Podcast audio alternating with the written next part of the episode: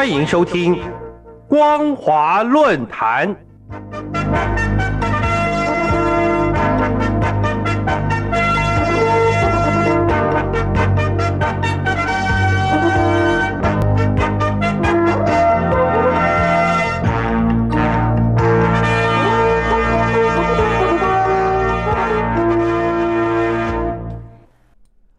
各位听众朋友们，您好，欢迎收听今天的光华论坛，我是金城。今天的主题是：别让武赫成为阻挡两岸观光的绊脚石。别让武赫成为阻挡两岸观光的绊脚石。自从三月初，两岸恢复了深圳、广州、南京、重庆等十三个定期以及包机航点后，确实为台商、学生还有陆配。在两地交通的往返带来许多的便利，也让两岸在观光上增加了中国与台湾人民情感的连结。但因中共当局至今尚未开放陆客自由行，也还没有同意旅行团出境到台湾旅游，加上近期解放军进行剑指台湾的军演活动，使得两岸观光活动并未因为航点的开放而带来好处，是两岸人民重大的损失。更无助于两岸和谐关系的发展。由于两岸对新冠肺炎都已经采取与病毒共存的防治作为，经济逐渐复苏，人民也因为行动自由，收入不再紧缩，可以自然出国观光外，更可以增广见闻。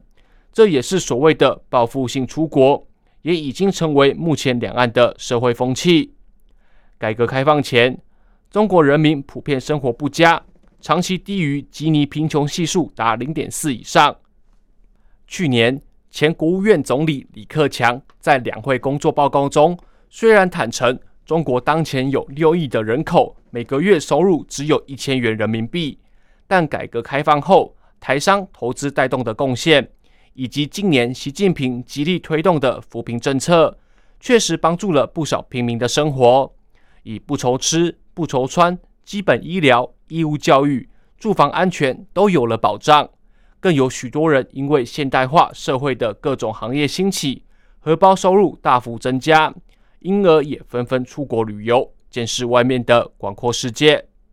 尽管陆客初期出国旅游，因国民文明素质不够，随地吐痰、乱丢烟蒂、大声喧哗、不遵守排队秩序等，处处摆出了老爷有钱的暴发户心态。被欧美各国讥讽为会走路的钱包，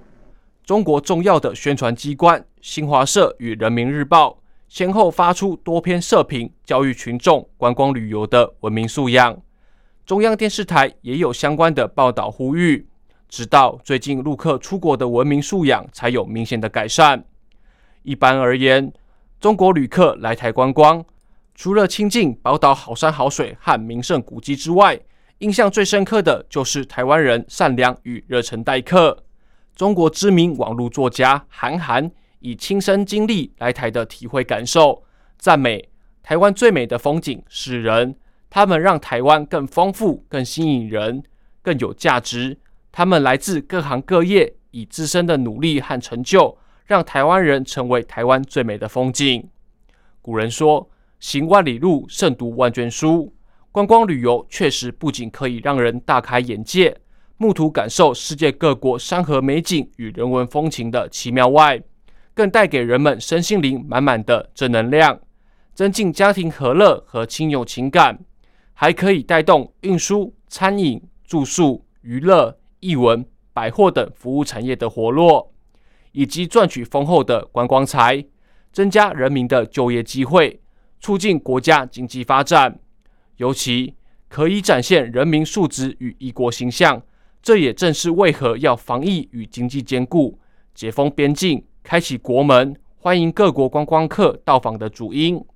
否则，在通膨的压力下，经济势必萧条不振，人民的悲惨命运实在是不难想象。两岸自两千零八年加大力度推展直航观光交流，陆客来台观光就达到三十万人次。每年都有明显的成长，二零一零年更是来到了百万人次大关，二零一五年达到最高峰的四百一十八万四千人次，确实有助于两岸人民情感的交流。但很可惜的是，二零一六年蔡英文当选中华民国总统，期望中共当局应以更前瞻务实思维突破九二共识的框架，尊重台湾主权，不要再强加一国两制的枷锁在台湾人民的身上，推展符合对等、尊严原则的基础上进行建设性的对话。遗憾的是，中共当局却还是一意孤行。不仅中断海基、海协两会与官方正常的沟通管道机制，并经常利用网军对台进行认知作战，或派出军机、军舰扰台，破坏保持海峡中线的默契。尤其这三年来，军机在台海上空各机型的军机就超过四千架次。今年四月八号，解放军在东部战区以蔡总统与美国众议院议长麦卡锡见面为理由。进行三天的环台军演，最后一天更出动九十一架战机，打破共军扰台单日的最高纪录。然而，这种威吓的举动，正如蔡总统所言，这不是一个区域大国负责任的态度，不仅让台湾人民深感痛心，而且也无助于两岸关系的发展。习近平口中的“两岸一家亲”，更成世纪的大笑话。总而言之。恢复两岸观光旅游是两岸人民的共同期盼，期望中国不要把民间观光交流与政治混为一谈，更不要让军演武赫成为阻挡两岸观光的绊脚石。双方要重建两岸关系，迈出互信希望的第一步。今天的主题是：别让武赫成为阻挡两岸观光的绊脚石。别让武赫成为阻挡两岸观光的绊脚石。我是金晨，我们下次再见。